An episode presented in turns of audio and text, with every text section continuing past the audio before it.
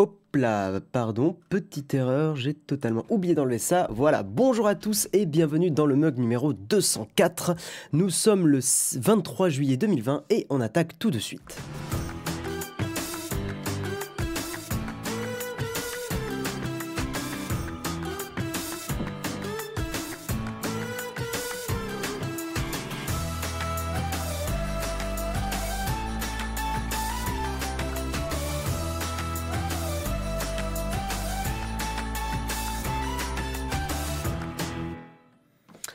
Bonjour à tous, j'espère que vous allez bien. Alors moi, j'espère que ça va aller parce que euh, j'ai mon voisin du dessus avec qui euh, il y a des petits soucis, pour dire ça comme ça et sans euh, tout dire de ma vie personnelle, qui fait beaucoup beaucoup de bruit ce matin et j'espère que ça va se calmer parce que sinon ça va être un petit peu pénible pour l'émission. Voilà, donc si à un moment vous me voyez mettre pause et que, enfin vous vous inquiétez pas. mais c'est juste que voilà, il y y a eu des petits soucis qu'on a dû, voilà, des trucs chiants. Euh, je, je rentre pas dans les détails parce que voilà, c'est ma vie perso, mais euh, mais c'est bon, bref. Voilà, c'est pas impossible qu'à un moment je mette pause et que je doive vous quitter et revenir, mais je vous tiendrai au courant. Ça va partir en live. si t'embête, tu dis j'arrive. Très bien. En tout cas, bonjour à tous. Euh, salut Noctatito, salut Technisavoir. Ben, bienvenue à toi Noctatito, premier live que tu regardes. Eh ben, euh, ben bienvenue, j'espère que tout se passera bien. Euh, voilà, parce que ce genre de problème, c'est assez exceptionnel et j'essaye de pas vous embêter avec ça, évidemment. mais voilà, je ne suis pas dans un studio, je suis chez moi pour faire l'émission. Donc forcément, je ne peux malheureusement euh, pas euh, tout choisir. Voilà. Euh, oui, alors Jérôme, tu as totalement raison de le rappeler dans le chat et comme ça on vous le rappelle. Il n'y a pas de Mug du 27 juillet au 15 septembre. Donc en gros, on... alors faut pas dire qu'on prend des vacances parce qu'on prend pas des vacances. En fait, on va pas mal bosser pendant le, mois d'août. Hein. On va surtout être assez présent sur Twitch on va faire beaucoup beaucoup d'émissions, euh, du jeu vidéo, on va faire des unboxings, on va parler de tech, on va parler de photographie et le mug euh, Nowtech, ce n'est plus une surprise maintenant, hein, enfin le, mug euh, va être migré sur Twitch à la rentrée. Donc si, euh, si vous voulez continuer de nous suivre, si vous appréciez l'émission, n'hésitez pas à faire déjà dès à présent doucement la transition vers Twitch. Comme ça, vous ne serez pas pris en traître et, et, puis vous nous retrouverez tout simplement à partir du 15. Voilà, parce que normalement, on reprendra à partir du 15, euh, parce que du 1er au 15 septembre, on va avoir aussi une petite période, un petit delta pour, euh, pour des vacances, pour des petits trucs euh, personnels. Voilà, des vacances studieuses, exactement. Mais ça, va être ça va être, je pense, le mois d'août, un mois extrêmement intéressant. Moi, c'est pas impossible non plus que je remonte, que je remonte à Paris voir, voir Jérôme, Yanis, Karina et tout ça pour, pour retravailler avec, avec Naotech, peut-être faire une émission live là-bas, je sais pas. Plein de beaux projets qui se mettent en place. Mais là, on est sur le mug et sur le mug, euh, eh bien, nous parlons de news et nous allons attaquer tout de suite le Kawa. Kawa assez chargé aujourd'hui.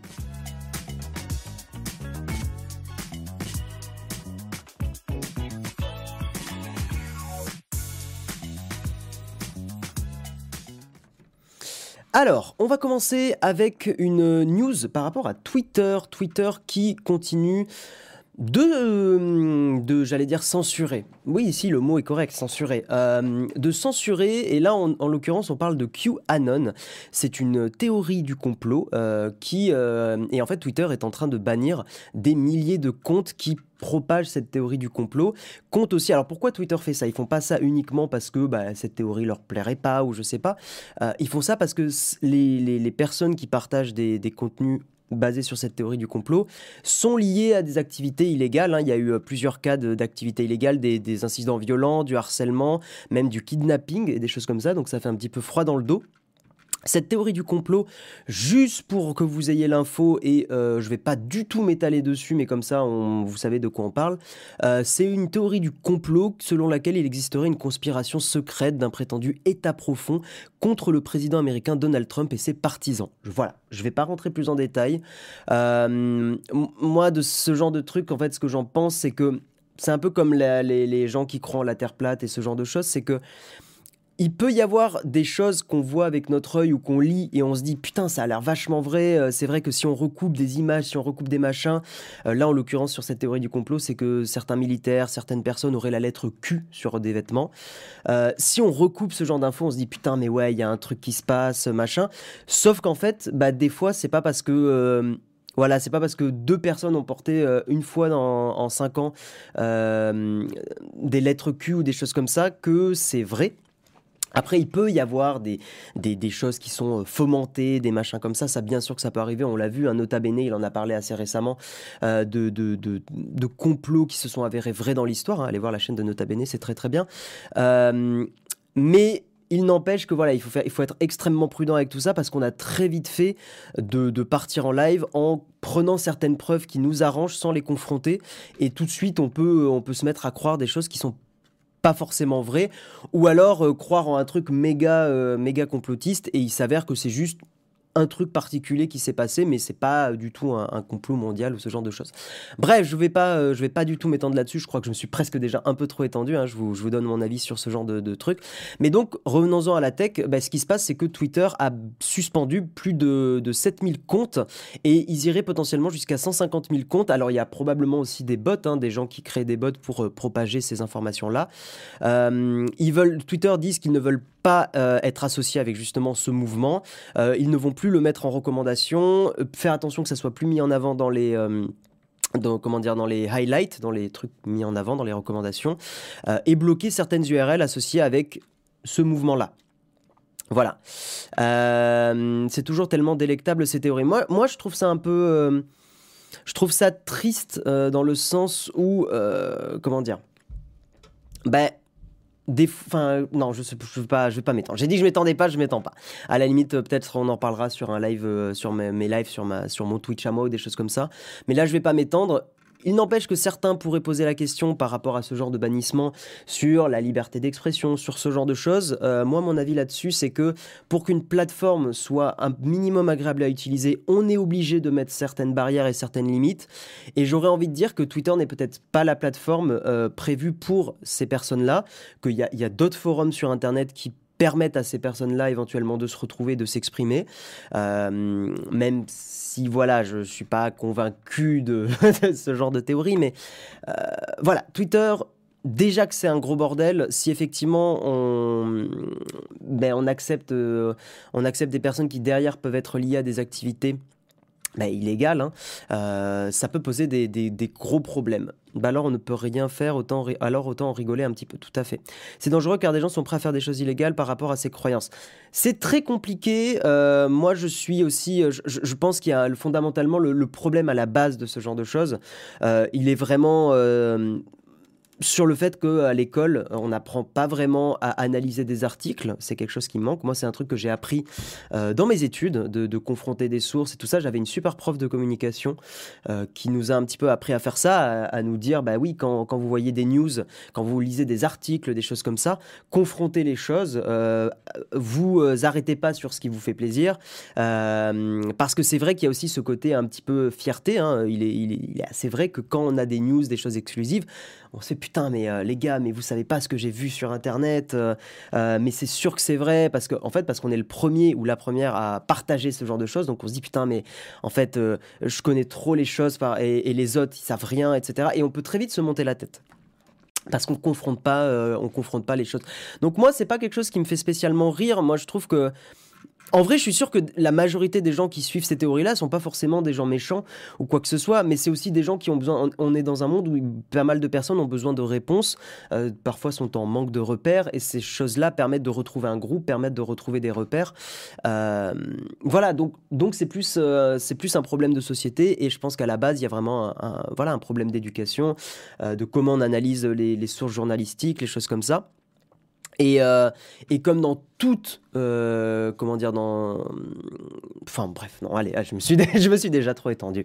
Euh, Twitter a plein de problèmes en ce moment, mais attendez, c'est depuis toujours qu'il en a. Non, c'est depuis assez récemment en vrai. hein. Enfin, au début, Twitter, c'est surtout que c'était pas très euh, mainstream, c'était pas très connu, mais là, comme ça commence à devenir presque un outil, enfin pas presque, c'est un outil d'influence aujourd'hui, donc forcément, ça évolue, euh, ça évolue dans ce sens-là. Revient à la tech, mais c'est de la tech. On vous le répétera jamais assez, euh, Jean-Michel. Enfin, tous les gens qui disent ça, et, et c'est pas méchant, hein, euh, Jean-Michel, mais euh, c'est la société. Aujourd'hui, la tech est dans la société, donc on ne peut pas parler de tech sans parler même de politique, sans parler de, problématiques de société, ce genre de choses. C'est indissociable. c'est indissociable. Ou alors si, comme on l'a déjà dit, on pourrait vous parler uniquement de sortie de smartphone. Mais euh, honnêtement, on se ferait vite chier. on, on s'emmerderait assez vite tout simplement. Euh, donc voilà, donc écoutez, on va, on va continuer. Hein. et si vous voulez euh, plus d'informations sur ces théories et tout ça, vous avez un article Wikipédia euh, qui résume très très bien ça. Moi, je vous l'ai dit, je veux pas plus m'étendre. Mais voilà, on voit que Twitter est de plus en plus en train de d'assainir son réseau social, si on peut utiliser ce mot-là. Non, mais pas se moquer directement, mais en plaisanter entre nous. En vrai, c'est des mécanismes mentaux qui fonctionnent de façon particulière et qui favorisent ça chez certains. Oui, c'est comme la Terre plate, c'est comme ce genre de choses. C'est que très vite, en observant... En vrai, euh, par exemple, sur ça, tu observes, tu te dis, bah ouais, c'est plat. Tu vois Sauf que si tu montes à une montagne, tu vois qu'il y a une courbure, enfin, tu vois, tu peux quand même euh, y réfléchir. Bref, Bref, bref. Oui, de la zététique et esprit critique, ça serait tellement bien et important à l'école. Je pense que c'est un cours qui manque. Effectivement, surtout dans une, dans une société où l'information s'échange extrêmement rapidement, où il y a une grosse un gros pourcentage des personnes qui ne lisent pas les, les articles. Par exemple, sur Reddit, on le voit, hein, beaucoup, beaucoup de personnes réagissent, mais ne lisent pas les articles. Genre, ils voient que les, les headlines, enfin les titres des articles, mais ils ne réagissent pas. Euh, pardon, mais ils ne les lisent pas. Euh, et, c'est un problème parce que bah, souvent les articles apportent beaucoup de nuances et on est aussi dans une époque où on aime bien faire de la guicheur et du putaclic. Euh, sauf qu'en fait, quand, on se met à lire l'article, eh ben, c'est plus précis. C'est plus nuancé. Et le monde est nuancé. Les choses ne sont pas, positives, négatives. quoi. C'est pas manichéen, hein, notre monde, mais je pense que vous le saviez déjà. On va avancer et on va parler de Slack qui attaque Microsoft pour pratiques anticoncurrentielles. Euh, la startup, startup, euh, l'entreprise américaine Slack, c'est ouf, hein, le mot startup là n'a aucun sens. Enfin, Slack, ce n'est pas, pas, pas une startup. Bref, L'entreprise américaine Slack a déposé une plainte pour concurrence déloyale devant la Commission européenne mercredi contre le géant informatique Microsoft, l'accusant de forcer la main des utilisateurs et de sa populaire suite de bureautique Office en leur imposant l'outil Teams. On est en train de réavoir un, Internet Explorer euh, forcé sur un Windows 7. Hein. Je ne sais pas si vous vous rappelez, mais euh, euh, comment dire, Microsoft avait été condamné pour ça. Hein. Microsoft, ils avaient été condamnés en 2013 d'une amende de 561 millions d'euros pour avoir imposé pendant 14 mois Internet Explorer aux utilisateurs de son système d'exploitation Windows 7. Donc on est à nouveau dans ce genre de cas. Euh, donc Slack euh, dit, hein, euh, voilà, Microsoft oblige des millions de clients à installer Teams, bloque sa suppression et cache le coût réel pour les entreprises utilisant Office et Steam Slack dans un communiqué. On a, ouais, on a vraiment le, même problème par rapport aux services qui sont aujourd'hui proposés gratuitement et qui faussent l'idée du coût d'un service.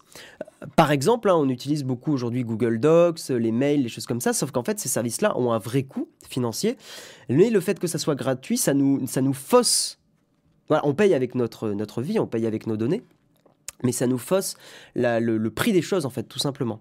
Internet Explorer a été imposé pendant presque 20 ans. Oui, mais là, le jugement parlait de 14 mois. Je ne sais pas pourquoi le jugement a été rendu comme ça. Euh, mais je pense que, voilà, j'imagine que c'était depuis la sortie de Windows 7.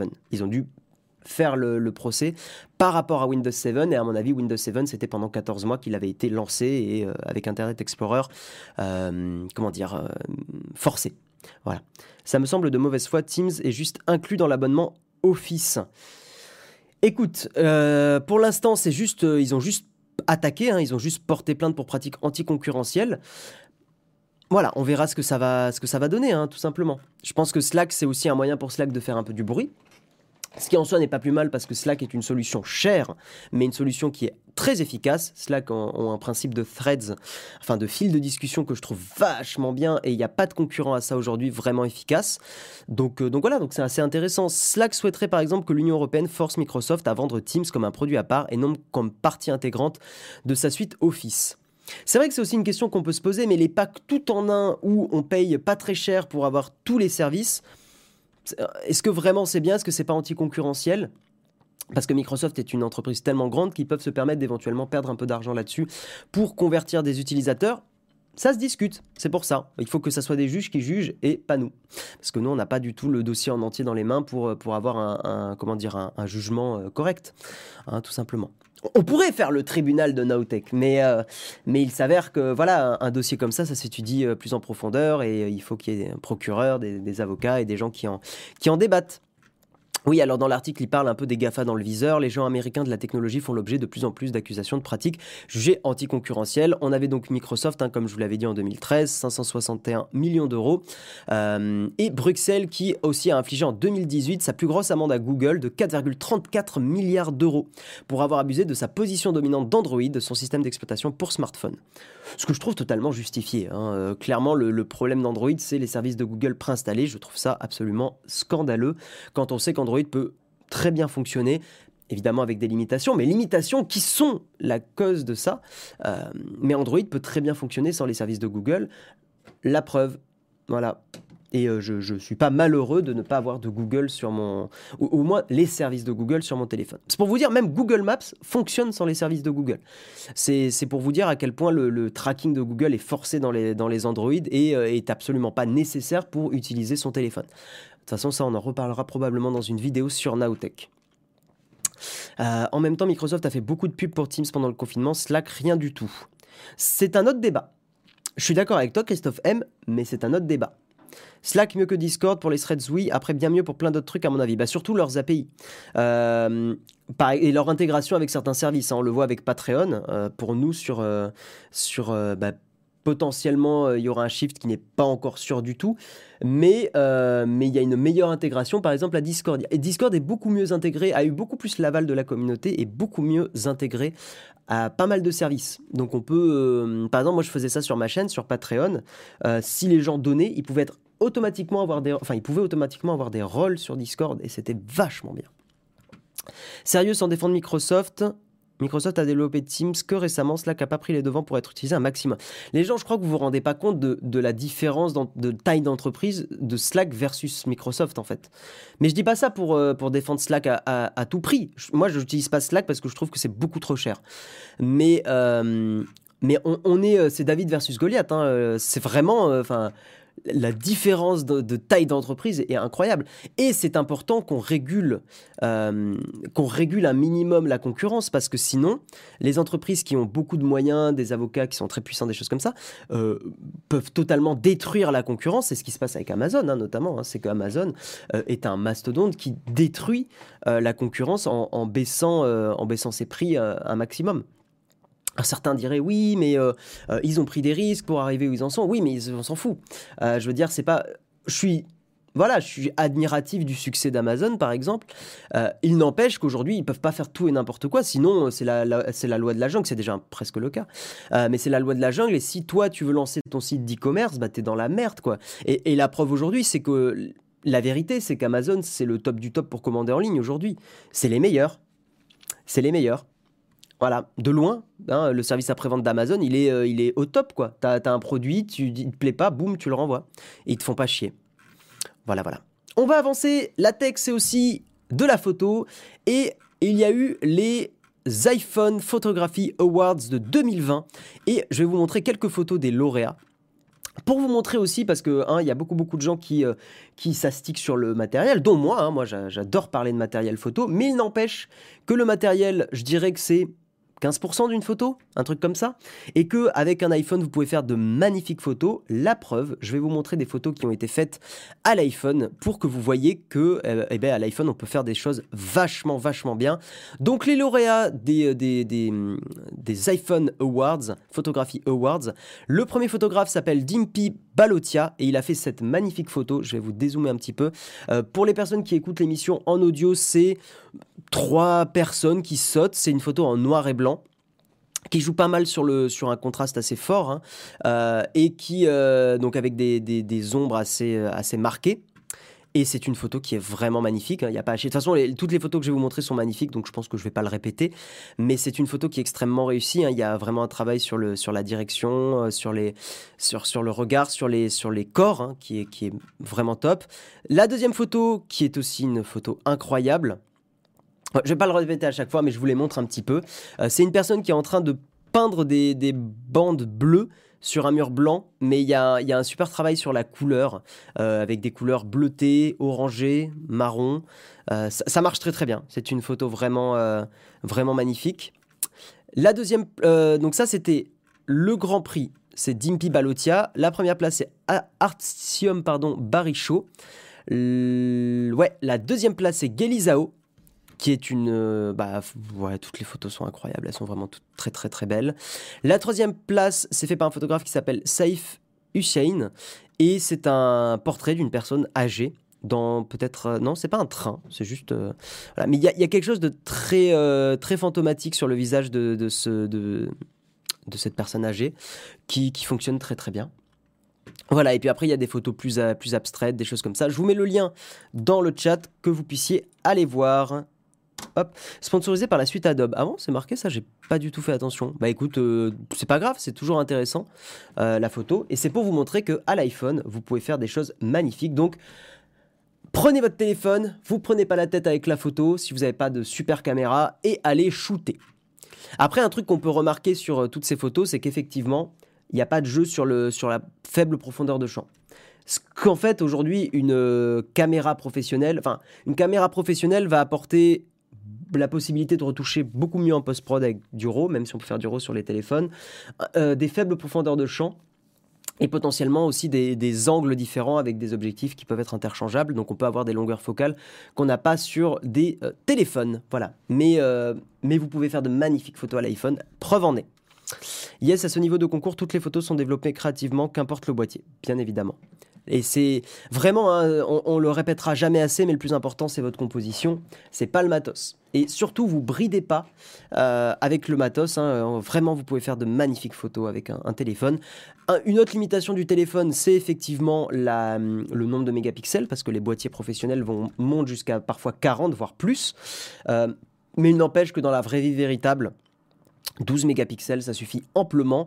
Et, euh, et c'est moi, moi, un truc que j'aimerais voir comme évolution sur les smartphones, c'est d'arriver à monter sur du, plus de 20 mégapixels parce que ça permet de zoomer dans l'image, euh, donc des fois de rattraper un peu une composition. Moi, je suis très content, par exemple, sur mon Sony A7 III, euh, d'avoir du 24 mégapixels, je crois. Oui, c'est du 24 parce que ça permet de, de recadrer l'image sans perdre trop en définition. et ça m'a rattrapé des images. Donc ça, c'est un truc que j'apprécie énormément. Voilà, parce que quand je shoote des fois avec des focales fixes. Bref, on va avancer, peut-être que la photo intéresse pas tout le monde, et on va parler d'Elon Musk. Elon Musk qui euh, refait des sorties que je trouve un peu relou. Euh, je voulais juste en parler rapidement, on va pas s'étendre là-dessus. Donc le CEO de Tesla, Elon Musk, hein, qu'on commence à bien connaître, euh, a dit que ceux qui, en gros, que oui, ceux qui ne pensent pas qu'un ordinateur euh, pourrait devenir plus intelligent qu'eux sont bien plus débiles que ceux qu'ils pensent. Voilà, bon, la, phrase avait plusieurs négations, mais en gros, ceux qui disent ouais, euh, un, un, ordinateur, ça pourra jamais être plus intelligent que moi, Elon Musk dit vous êtes des débiles. je cite, hein, You are way dumber than they, are way dumber than they think they are ils sont beaucoup plus débiles que ce qu'ils pensent qu'ils sont. Voilà. Euh, je trouve ça relou, moi. Voilà, je voulais juste en parler rapidement, mais euh, euh, je, trouve ces sorties relou. Je trouve que c'est vraiment la société du spectacle et je trouve ça insupportable que qu'une personnalité aussi importante que lui. Et certains diront ouais, il fait du bruit comme ça, il fait de la promo et tout. Je trouve ça chiant en fait. Je trouve ça lourd que aujourd'hui tu sois obligé de faire du bruit et d'avoir des phrases comme ça. Euh, pour, euh, pour, faire du, pour brasser de l'air et, être connu. Je trouve ça super chiant. Il dit également euh, les, gens que je cite le que je cite pardon les gens que je vois le plus être les gens qui ont le plus tort à propos de l'intelligence artificielle sont des gens en général très intelligents. Bon, super. et Musk a aussi dit que... alors ça, par contre, je suis assez d'accord avec lui. Euh, Elon Musk a dit, enfin il croit que l'intelligence artificielle euh, est, un, une grande menace pour l'humanité, plus grande que les, armes nucléaires. Je pense que sur cette phrase, peut-être il se trompe pas trop, je sais pas ce que vous en pensez dans la chatroom, mais je pense que sur cette phrase-là précisément, il se trompe peut-être pas.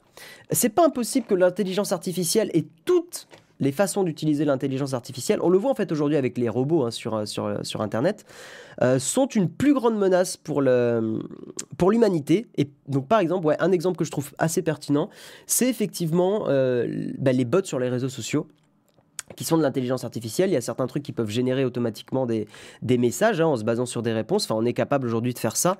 et se faire passer pour des êtres humains. On l'a vu aussi de l'intelligence artificielle qui crée des fausses, des fausses images de journalistes. Donc effectivement, par rapport à, c'est pas de la, de la, des, menaces pour l'humanité comme de la, la violence que peut générer des armes nucléaires, mais c'est de la violence, je dirais, intellectuelle à l'humanité. Et on le voit, hein, ben, on même le premier article, on a parlé de théorie du complot et ce genre de choses. C'est une menace pour l'humanité, mais sur un plan intellectuel et sur un plan de société, sur un plan de Aujourd'hui, qu'est-ce qu'on peut croire Vu le bruit qui est généré sur les réseaux sociaux, vu toutes ces informations, ce genre de choses, qu'est-ce qu'on peut croire aujourd'hui? Tellement il y a d'infos, tellement il y a de choses qui sont partagées, euh, tellement de fausses images peuvent être aussi... Euh, on peut aussi... Enfin, euh, comment dire on, peut croire aujourd'hui des images qui sont photoshopées et qui sont tellement bien... ou générées par de l'intelligence artificielle, alors que ce sont de fausses images. Enfin, je pense que c'est un une, une des plus grosses problématiques aujourd'hui, c'est on a tellement de bruit, de messages, d'images, de, choses comme ça. Qu'est-ce qu'on peut croire encore aujourd'hui? Et euh, bon, heureusement, il y a quand même des journalistes, des gens qui font des fact-checks, qui font des choses comme ça, mais ça devient de plus en plus dur hein, de ne pas être submergé de tout ce bruit. En lisant Asimov, on peut changer d'avis rapidement sur les robots. Pas grand-chose sans tout cross-checker plusieurs fois, mais ça demande un effort monumental. C'est bien, vous pensez que je suis un être humain. Euh, façon, c'est un transhumaniste Musk. Ouais, potentiellement. Tu ne pourras plus te fier à rien et même créer des perturbations dans la vraie vie à cause de bots qui racontent n'importe quoi. Tout à fait. Euh, Terminator est en route, merci les, ingénieurs qui développent l'IA. Bah après, l'IA est un outil, donc l'IA de toute façon va être développée. Après, c'est vrai que voilà, c'est des phrases qui sont balancées comme ça, et tu as assez raison, Jaywan Azaki, euh, que effectivement, dire l'IA pose un problème à l'humanité, c'est tellement vague l'IA, que bon, ça veut, ça veut un peu tout et rien dire. Trump est devenu l'homme le plus puissant du monde avec des phrases comme ça. Oui, j'ai pensé à Trump, hein, je voulais pas le dire, mais effectivement, Trump était très... Euh, je suis en train de regarder sur Netflix le reportage qui, euh, qui montre comment Trump est, euh, est arrivé au pouvoir, et c'est assez fascinant. de comprendre un petit peu. Semaine prochaine, normalement, on sort une vidéo avec 15 astuces pour réussir ses photos smartphone. Ah oui, c'est vrai, tu m'en avais parlé, Jérôme, c'est vrai, c'est vrai. pas grave, on aura des bots pour parler aux autres bots. Ouais, il y a déjà aujourd'hui des bots qui détectent les bots. Sur Reddit, il y a ça. Euh, il y, a des robots qui, euh, qui peuvent détecter, qui font des estimations en pourcentage qu'un message euh, est généré par un robot ou pas. Ça fait et c'est marrant parce que quand ce bot est appelé sur un humain, ça fait je suis sûr à 99,8% que cette personne n'est pas un robot. C'est très rigolo. si vous voyez, je pense que si vous traînez sur Reddit, vous avez déjà vu ce genre de, de message et je trouve ça assez marrant. On va parler d'autres trucs qui est marrant. Enfin, J'espère vous trouvez ça rigolo. il y a une, attaque qui s'appelle la Mao attaque, donc la Mao, enfin la, Miaou attaque si on traduit en français, qui euh, détruit des bases de données sans euh, dire euh, pourquoi. Donc c'est l'attaque Miaou, voilà. Et c'est en fait une personne qui, qui se focalise sur des sur des, bases de données qui ne sont pas sécurisées et qui en fait détruit ces bases de données, enfin pourrit les, données qui sont dedans en laissant un, mot-clé qui est Mao en anglais, hein, M-E-O-W. Je trouve ça absolument, euh, absolument, génial. Alors, cette attaque a, commencé sur un VPN qui s'appelle UFO VPN, qui euh, était censé protéger les données des, utilisateurs, comme plein de VPN affirment, euh, voilà, affirment faire. Sauf que ce VPN, en fait, il fait partie de la, du leak. Hein. vous avez vu récemment, je crois qu'on en a parlé sur le mug, de plein de VPN qui ont leaké. et il y avait des mots de passe non sécurisés qui avaient été publiés, des sessions VPN, des adresses IP, des heures de connexion euh, des, des, infos sur les appareils de connexion, donc est-ce que c'était un Android, etc. Et et, cette personne ou ces personnes qui ont lancé la Mao attaque euh, se sont par exemple en premier focalisés sur ce VPN là pour pourrir les bases de données de ce VPN, euh, histoire de, de, de, voilà, de, détruire ces logs là, ces logs qui ont été euh, leakés, parce que ce VPN a dit oui, bon bah ça a été leaké, on va faire attention, blablabla, sauf qu'ils ont apparemment pas fait attention et ils, ont, ils avaient à nouveau des bases de données qui n'étaient pas sécurisées. Et après la, la, la, la Mao attaque a détruit plus de 1000 autres 1000 1000 autres, pardon, il n'y a pas de S, 1000 autres bases de données. Euh, pas mal de bases Elasticsearch, c'est une techno pour faire de la recherche très rapide sur des bases de données. Et du MongoDB j'utilise au taf donc euh, voilà je enfin je code pas des Elasticsearch mais j'utilise du Elasticsearch. Et 70 euh, bases en MongoDB c'est aussi des bases de données assez rapides je vais pas rentrer dans les détails qui ont été détruites par la Mao attack Meoned putain ça sonne bien Meoned c'est pas mal ouais tout à fait. Voilà Donc, euh, donc euh, c'est, je, trouve ça, je trouve ça assez rigolo. On sait pas trop pourquoi. Attendez, blablabla. Oui, ouais, d'habitude, hein, c'est. voilà, d'habitude, ces attaques-là sont faites pour euh, pourrir les bases de données et, enfin, les, en gros, les chiffrer et demander une rançon. Hein, c'est des ransomware. Enfin, c'est le principe d'un ransomware. Euh, là, il s'avère que la, la, la Meo attaque, eh ben, les, les données sont vraiment juste détruites sans plus. C'est vraiment juste pour pourrir des données. Voilà, il n'y a pas de revendication, il n'y a pas de choses comme ça. Juste, je voulais vous montrer pourquoi ça m'a fait rire aussi, c'est que l'image de, de, l'article, c'est un chat qui fait miaou comme ça. Donc euh, voilà, je trouvais, ça, je trouvais ça assez rigolo. Quel est l'intérêt Défi technique Il faut savoir que euh, Yves Castel, il y a beaucoup, beaucoup de hackers qui, en fait, sont pas des méchants hackers, sont plutôt des gens qui trouvent ça fun de pourrir des choses ou de récolter des infos et des, choses comme ça. Mais il y a beaucoup, beaucoup de hackers qui font ça pour le plaisir, un petit peu comme, euh, comme pour le plaisir de déverrouiller une serrure, tu sais, enfin de, de, craquer une serrure, ce genre de choses. Truc que j'ai fait qui est étonnamment simple en fait.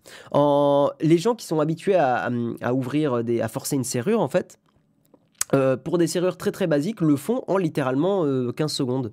Euh, moi, je l'avais fait en 15-20 minutes. En fait, faut y aller avec un, pignon là et avec des petits outils et tu, tu, fais pas, enfin tu, tu enclenches les cliquetis d'une serrure et c'est très très très très très facile à faire. Et il faut savoir que n'importe quelle serrure que vous avez, ça va être le bon petit coup de flip du matin, mais comme ça vous le savez, c'est pas plus mal.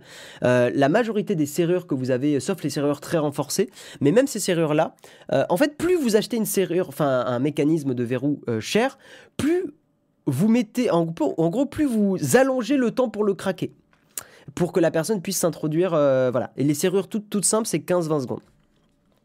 Le crochetage, putain, merci, je cherchais le mot depuis tout à l'heure. Des fois, le matin, euh, c'est un peu dur.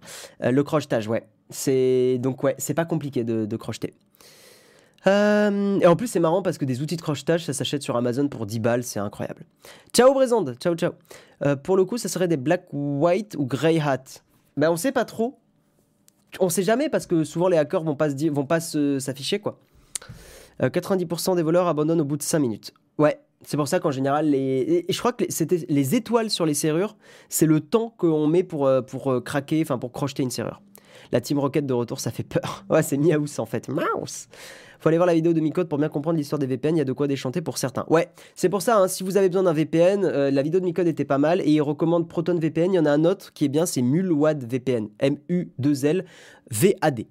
Parce que Mulvad VPN fait partie de ces VPN qui acceptent du Bitcoin ou du cash et qui est euh, le cash ou le Bitcoin. Je dirais que le cash, c'est effectivement encore aujourd'hui le moyen le plus simple de ne être traqué. Euh, et euh, à partir du moment où un, outil accepte du cash ou du bitcoin, ça veut dire que, ouais, a priori, ils font des efforts.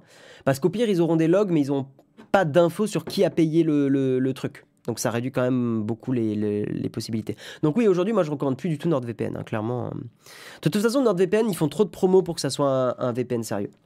Quand, à partir du moment où un VPN est trop exposé, ça pue ça pue, ça pue. Moi, j'utilisais NordVPN au tout début, avant qu'ils fassent leur campagne de promotionnelle, euh, mais maintenant, je le recommande pas du tout. Donc, ouais, ProtonVPN ou, ou, ou euh, MulWad, pardon, MulVad VPN, euh, ça fait partie de ceux que je peux recommander.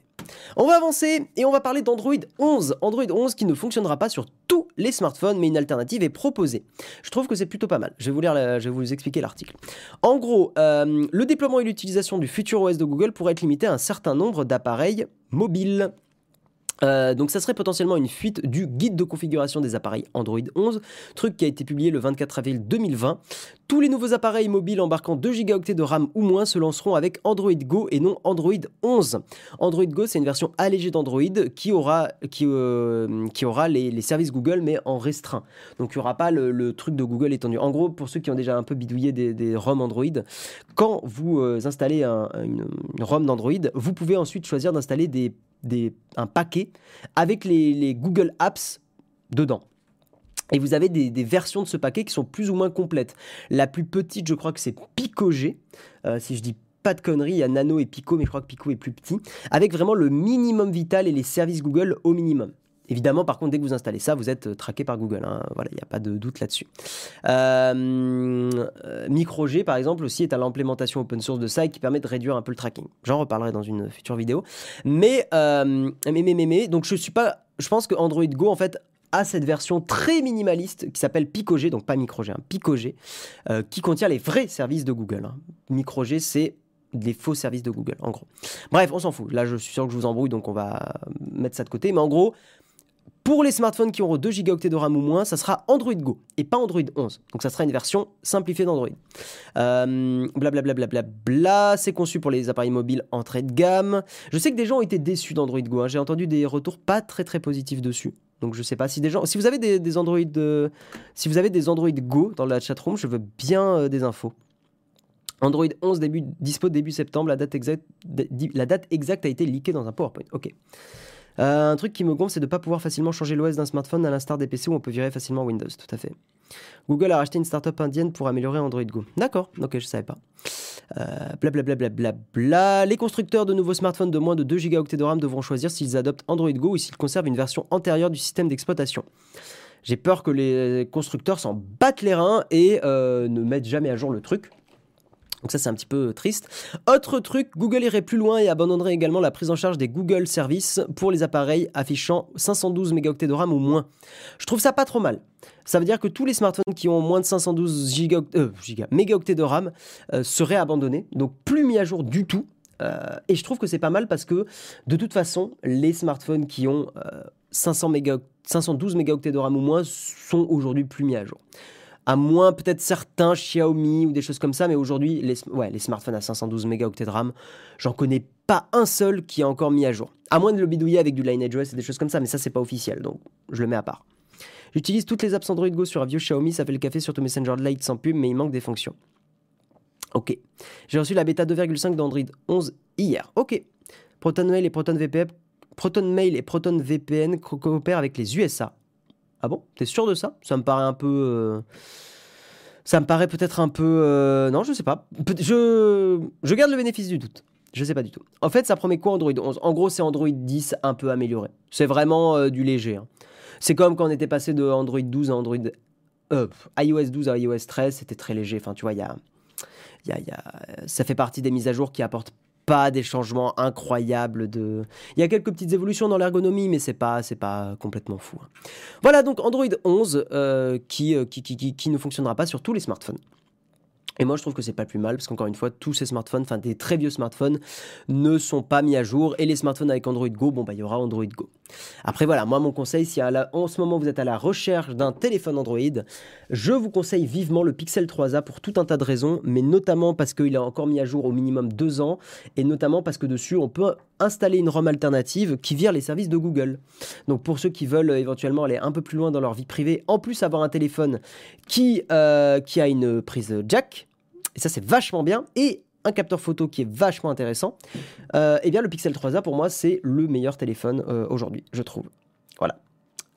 Je mets de côté les iPhones euh, parce que par contre, voilà, en, allant à Paris, c'est cool parce que je suis en train de vraiment écrire une vidéo un peu longue là-dessus aussi, de qu'est-ce que c'est d'utiliser un Android sans Google. En allant à Paris, parce que j'ai commencé pendant le confinement en gros, enfin un petit peu avant, mais en allant à Paris, je me suis rendu compte de certaines limitations de ne pas avoir les services de Google. Et j'ai trouvé ça pénible, donc c'est cool parce que ça étoffe ma vidéo. Ça permet de, de, Quand on reste chez soi, en fait, vraiment, il n'y a aucun problème à avoir un smartphone dégooglisé. Par contre, dès qu'on voyage un peu, il y a quelques limites. J'en parlerai. C'est pas insurmontable, mais c'est chiant. Donc j'en reparlerai. On va parler d'un truc un peu plus fun aussi. On va parler de la carte Pokémon la plus chère qui a été revendue pour un prix encore plus exorbitant.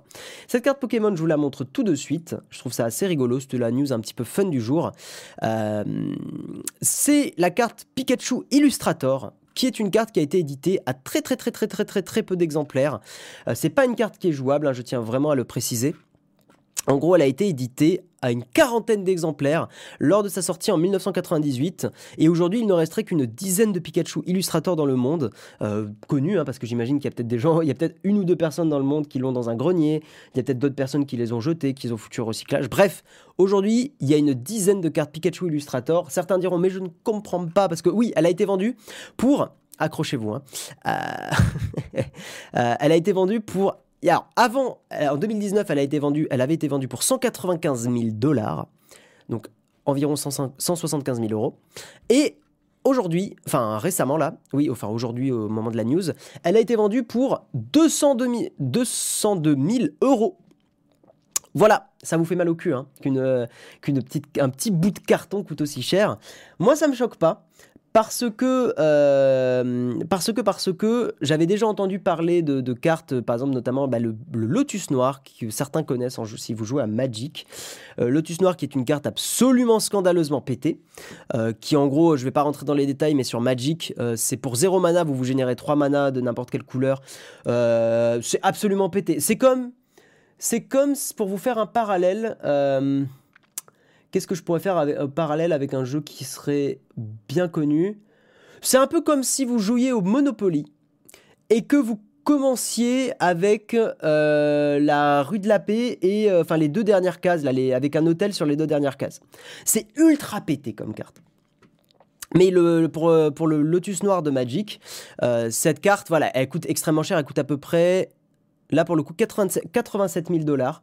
Euh, il coûte environ 100 000 dollars, hein, le Lotus Noir, pour, euh, pour vous donner un ordre d'idée, euh, parce qu'elle est extrêmement rare aujourd'hui. Mais c'est une carte qui est horriblement pétée. Alors que Pikachu Illustrator, c'est vraiment pour le côté, pour la rareté, parce que c'est une carte qui n'est pas jouable. Enfin, le Lotus Noir non plus, hein, en compétition, elle est évidemment pas jouable. Mais, mais là, le Pikachu Illustrator, je crois que c'est même pas une carte forte. Enfin, si des gens jouent à Pokémon, le jeu de cartes Pokémon. voilà. Je trouvais ça rigolo de vous en parler. Mm je trouvais que c'était sympa de finir sur une petite news un peu, un peu fun. Le Lotus Noir est au moins jouable en type 1. D'accord, ok, ça je sais pas. Dire qu'il y a une dizaine d'années, j'ai vendu pour rien les 150 premiers un gamin en première édition pour 20 balles et maintenant une seule en vaut 20. Et eh oui, mais c'est comme ça. C'est qu'on peut pas forcément s'imaginer aujourd'hui la rareté de certains produits. Si vous gardez des produits en se disant ils vont devenir rares, vous faites un gros pari et il y a 95% de chances, même plus, que les produits que vous gardez aujourd'hui ne soient pas rares du tout en fait. Pour revenir sur le sujet d'un ancien mug, il y a une application sur Android qui vient de sortir qui permet de simuler la même chose qu'avec iOS 14. Information sur les permissions en cours d'utilisation. Je veux bien l'information sur l'appli. Parce que moi j'aime bien ce genre d'application. Et je crois que si ça se trouve, je la, je la connais peut-être. C'est une question d'offre et de demande. Moi je juge même pas. Euh, parce qu'en en fait, euh, voilà, vous et moi, on va pas acheter ce genre de truc. Et il y a des gens qui aiment la collection, ça fait partie de certaines passions que je peux totalement comprendre. Moi, j'ai un moment où j'aimais bien collectionner les amiibo. Euh, maintenant, j'en ai, euh, ai viré plein parce que, enfin, revendu et viré plein parce qu'en fait, euh, ça m'encombrait. Et je suis plutôt dans une démarche aujourd'hui un peu minimaliste, c'est-à-dire de virer plein de choses parce que je me rends compte que ce qui me rend heureux, c'est pas du tout la possession de biens matériels. vous avez même dû vous rendre compte que mon armoire s'est beaucoup simplifiée depuis que j'ai commencé le mug. avant, elle était vraiment remplie de plein de trucs et maintenant, je l'ai vraiment, vraiment beaucoup. Si je me recule un peu vous pouvez un peu mieux voir. Mais je l'ai vraiment, vraiment beaucoup euh. Et il y a plein de trucs que j'ai foutu à la déchetterie ou que j'ai revendu.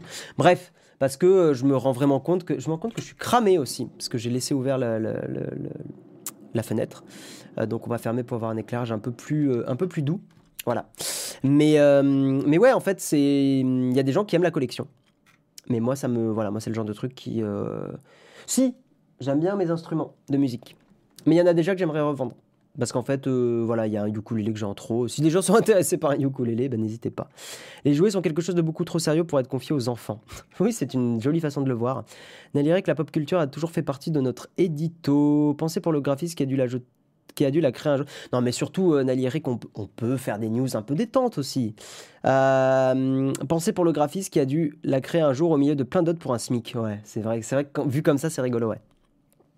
Elle voit rien face, à un Lotus Noir de Magic the Gathering. Ouais. En ce moment, je joue pas mal à Magic, hein, j'aime vraiment beaucoup. Faut vraiment que mon frère me rende mes cartes Pokémon, j'en ai des milliers.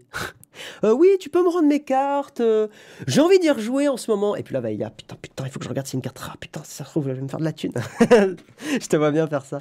Même des vieux CPU sont devenus des artefacts tellement ils sont rares comme les premiers Apple. Oui, faut pas juger ce genre de choses. Moi, je trouve que c'est important de pas juger.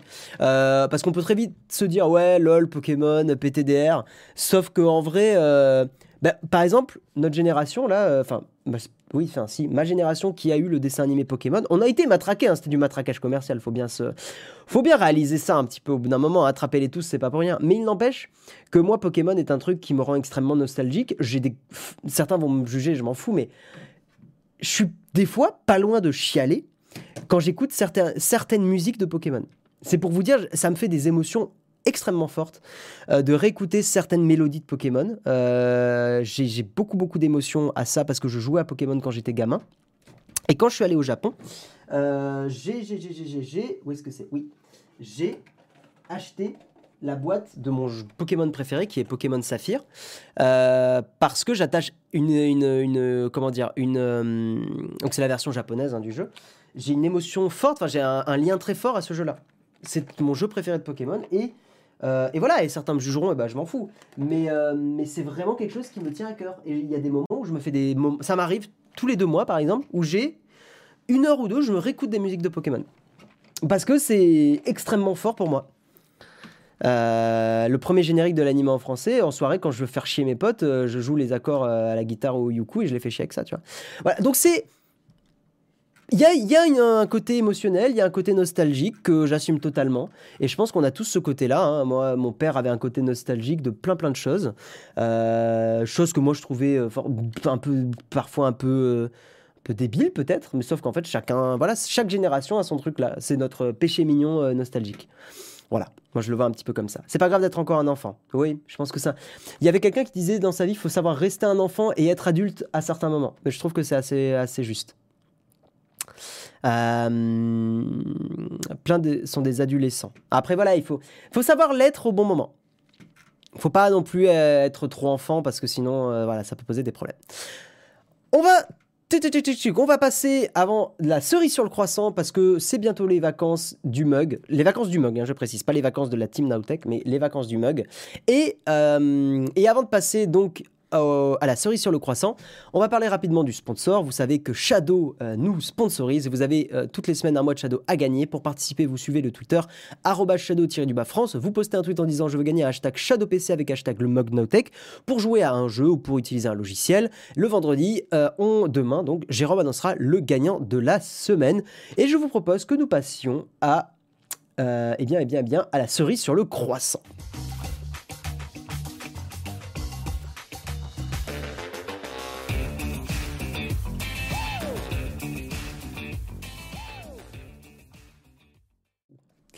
Et donc pour cette cerise sur le croissant, eh bien nous allons parler à nouveau de chaînes YouTube que j'ai découvert récemment ou que je connaissais un petit peu d'il y a un petit moment. C'est cinq chaînes YouTube et vidéos que je vais vous euh, partager parce que je trouve ça, euh, bah, je trouve ça vachement chouette en fait. Donc ces chaînes-là, la première c'est, euh, alors attendez, par contre ce que je vais faire, c'est que je vais ouvrir mon article dans un petit coin, comme ça j'aurai les chaînes et je vais pouvoir vous les partager ici. Ah, attendez, attendez. Donc la première, c'est une chaîne d'un photographe que j'ai découvert récemment euh, en parcourant un peu Reddit. C'est un gars qui s'appelle Shentuk, Shentuker ou Shentuk, je sais Shentuker, qui est un mec qui parle de beaucoup beaucoup de photos, il parle même d'édition sur smartphone, des choses comme ça. Et surtout, il a fait une vidéo, je vous montre euh, la chaîne maintenant si ça marche bien. Ouais, ok.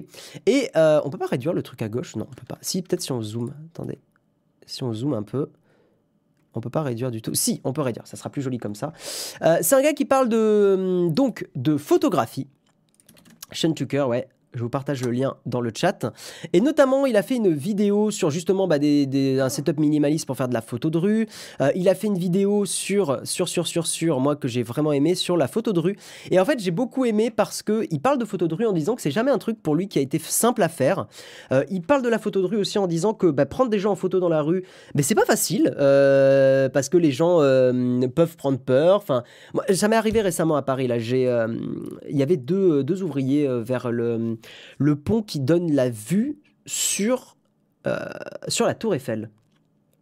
Euh, et, je me rappelle plus de comment ce pont, enfin il y en a plein qui font ça, mais je, ne me rappelle plus euh, quel est ce pont. C'est en allant vers, vers Opéra, je crois, si je dis pas de bêtises.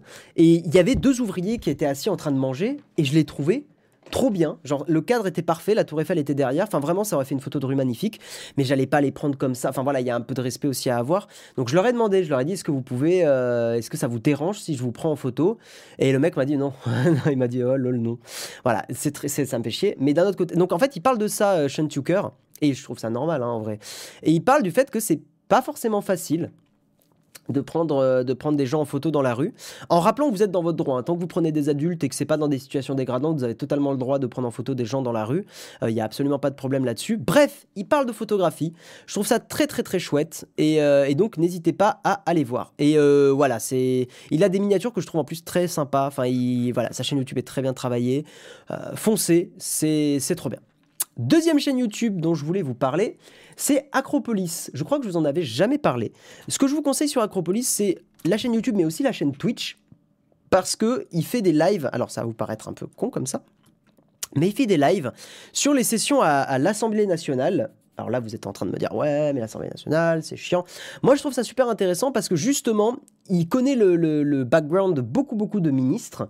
Et donc, c'est vachement intéressant parce qu'il dit, voilà, tel ministre, c'est le ministre UMP euh, euh, de machin, c'est le ministre, euh, enfin, les républicains, pardon, c'est le ministre du Parti Socialiste, c'est le mec de l'extrême droite, c'est le mec de l'extrême gauche, etc. etc. il a fait ça dans sa carrière, il a défendu tel texte, machin. En fait, donc, il donne beaucoup, beaucoup de il rend la chose vraiment intéressante parce qu'il voilà, il va plus loin que juste écouter les, argumentaires, les, choses comme ça. Et surtout, Acropolis, il a fait une vidéo que je vous invite absolument à voir, qui, euh, bon, il y a le 49.3, les choses comme ça, mais euh, il parle, il parle, il parle, il parle aussi de, du 2-2-2, attendez, je retrouve, sur la, putain, mais il n'y a pas la, suite, c'est bizarre, il me semble qu'il y avait une vidéo sur le, voilà, oui, elle est là, pardon. Sur la liberté d'expression, putain, je la cherchais, je la trouvais pas. Qui explique très bien le truc parce qu'il prend pas parti. Il parle vraiment de la liberté d'expression au niveau de la loi. Et uniquement de la loi. Donc, c'est très intéressant parce que c'est neutre. Et c'est très agréable d'avoir aussi des informations neutres. Et surtout, allez voir son Twitch, allez vous abonner à, enfin, suivre son, compte Twitch. Parce que je vous, jure, moi, en faisant le ménage, j'ai mis ça en fond. Et en fait, je me suis surpris à vraiment écouter son live. Et euh, voilà, et c'est trop bien, quoi. C'est vachement trop bien. Et la politique n'est pas chiante si des gens agréables la présentent. Simplement. Troisième chaîne et vidéo, parce qu'en fait, le problème, c'est que. Donc, on va parler de Bronol. Le problème, c'est que je vous invite à ne pas forcément vous abonner à sa chaîne, sauf, si vous êtes fan pardon, de, euh, de Smash Bros, de Super Smash Bros Ultimate, donc le jeu de combat sur la Switch parce que sa chaîne est basée sur ça. Mais par contre, je vous invite absolument à voir les vidéos où il parle des mensonges sur certains types d'armes. Alors, il a fait certaines vidéos sur Trash, mais il y a eu plein de bordel sur la chaîne Trash, donc en fait, il est parti de cette chaîne-là. Hein. Il y a eu tout un mouvement jeu qui Trash. Bref, on va pas en reparler maintenant. Mais il a fait une série de vidéos qui s'appelle Les mensonges sur. Donc, il y a les boucliers, les arcs, les combats à main nue et tout ça. Euh, et donc, ce que je vous invite à faire, c'est vous taper Bronol et les mensonges. Vous trouverez, euh, vous trouverez toutes ces vidéos. Mais commencez par la vidéo sur les boucliers.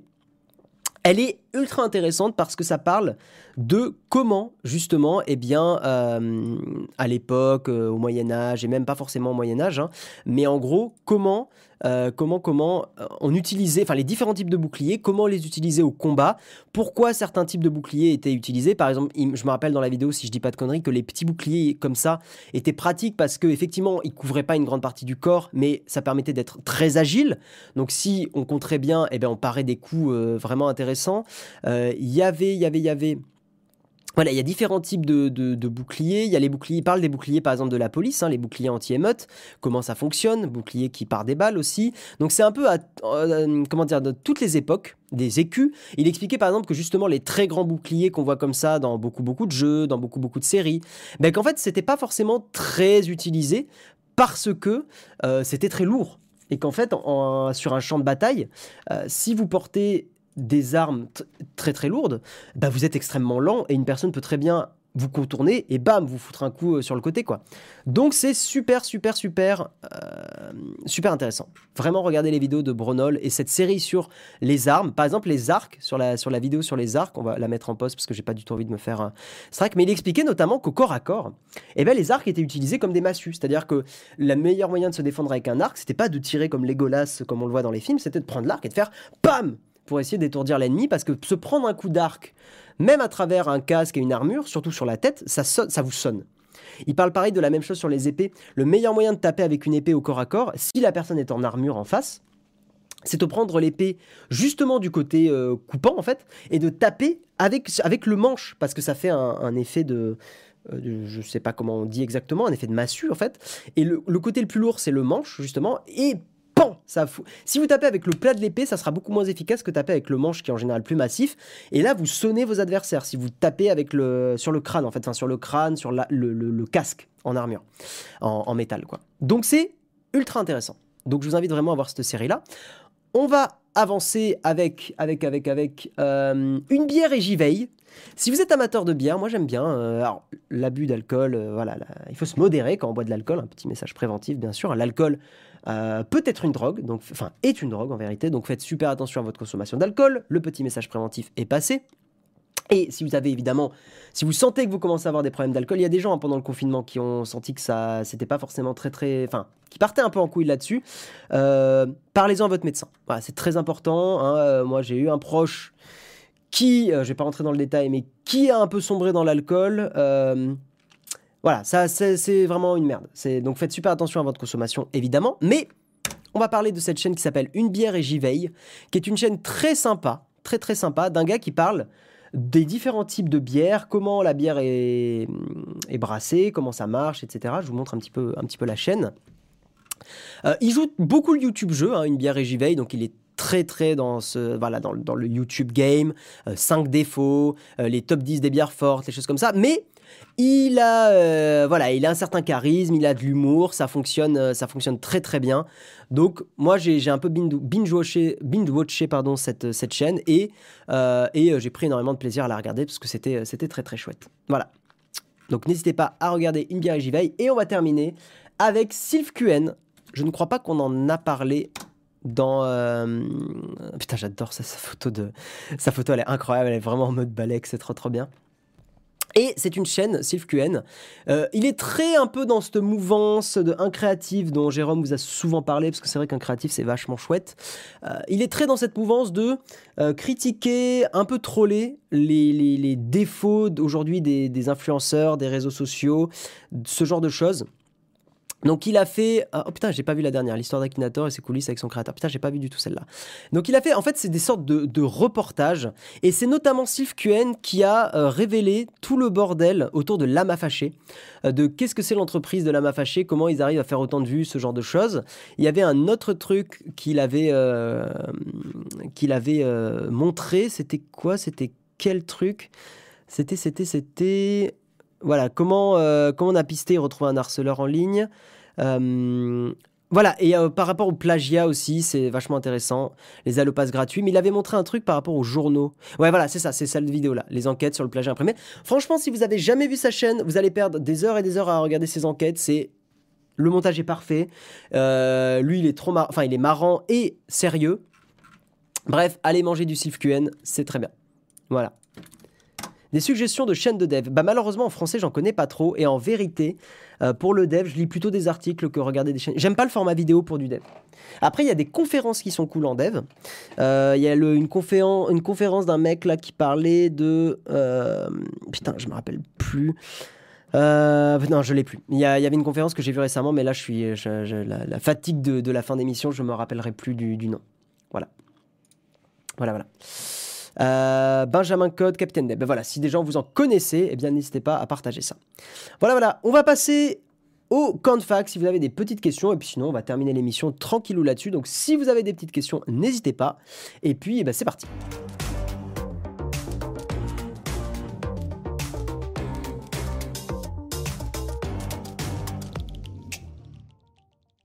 Alors, est-ce qu'il y a une question Platinium ou quelque chose comme ça? Sean photographie avec le Ricoh GR3. Ouais, il utilise le Ricoh GR, GR3. Moi, c'est pas un appareil qui me plairait beaucoup, je pense. Je trouve qu'il a, il a certaines limites, mais d'un autre côté, il montre bien qu'en fait, euh, il fait des super photos de rue avec. Donc, euh, bon. Pas de question Platinium. Très bien. Guillaume, j'ai mis les liens dans la description. Tu as mis les liens dans la. Ah ouais, super. Donc, allez voir la description de, de l'émission. Euh, actualisée au besoin pour voir euh, tous les liens. Il y a Code Boulette en développement que t'aimes bien. D'accord, ok. Bonjour, tu as vu le message de la page Google? Google condamné par l'autorité de la concurrence française. Oui, c'est vrai, j'en ai pas parlé. Ah oui, c'est vrai, c'est vrai, c'est vrai, c'est vrai. Euh, c'est vrai, c'est vrai, mais ils ont en fait appel Google. Donc, on en reparlera peut-être à un autre moment, ou je sais pas. Twitch, sciences et technologies, il y a énormément de codeurs en live. Ouais, ça m'étonne pas. hein. Coder en live, c'est un bon moyen aussi de, de se motiver, je pense. C'est moi, je sais que quand je, je, je stream, par exemple, quand je fais de la musique, c'est un bon moyen de rester concentré. Tout ça.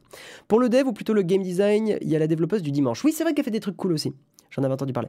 Je suis artiste intermittent, animateur de soirée. Je souhaite me reconvertir sur le net. À ton avis, YouTube ou Twitch? Ça dépend de ce que tu veux faire, mais les deux, l'un n'empêche pas l'autre. Moi, je te conseille. Mais commence, focalise-toi sur un truc. Parce que si tu commences à faire les deux, tu vas t'éparpiller. Moi, peut-être à la limite, je te dirais commence par Twitch. C'est peut-être un poil plus facile, surtout si tu es un artiste et que tu as peut-être l'habitude d'animer des choses en soirée. Tu as plus l'habitude du temps réel. Donc commence par du, ouais, commence par du, du, du Twitch, à mon avis. Je me suis aperçu qu'il a des VPN. Tigre aux iPhones, c'est fiable? Je sais pas ce que c'est. Désolé. Tartine égale article de fond, sujet traité, cerise sur le croissant, un truc cool à partager. Ouais. Bon, j'aurais pu faire une tartine, mais là, je trouve que des chaînes YouTube, voilà, il n'y a pas forcément un travail de fond sur les, sur les choses, j'ai pas pris des grosses notes, donc je considère que c'est plutôt une cerise. Si le mug part sur Twitch, il ne sera, plus jamais disponible sur YouTube. En live, non. En replay, je ne sais pas. Jérôme, peut-être euh, là, si tu as l'avis là-dessus, je ne sais pas ce qu'on avait décidé là-dessus. Euh, mais ouais, on vous l'a expliqué plusieurs fois pourquoi on partait sur Twitch, mais pour nous, il y a tout qui est mieux sur Twitch.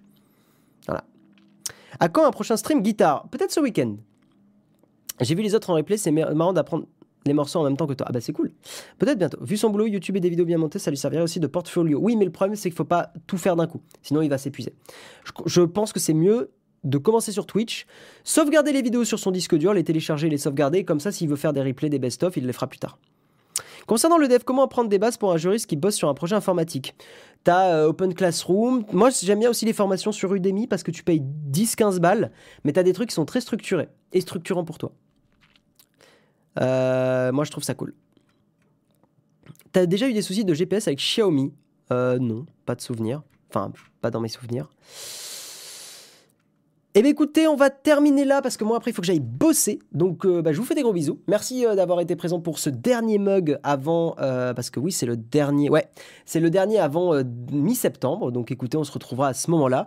Ben, je vous souhaite à tous, si, vous partez en vacances, de bonnes vacances. Nous on va continuer de charbonner sur le Twitch. Donc n'hésitez pas à aller suivre notre Twitch, notre chaîne Twitch, twitch.tv slash nowtechqg. Donc, euh, donc voilà, et, ben, euh, puis sinon, bah, on se retrouvera sur Twitch, même sur mon Twitch un peu perso. De temps en temps, quand j'en aurai envie, hein, je me force pas, mais je ferai des petits lives pour parler de plein de sujets différents. Donc voilà, des bisous tout le monde, ciao, et, euh, et puis bah, rendez-vous sur YouTube et sur Twitch pendant ces vacances. Ciao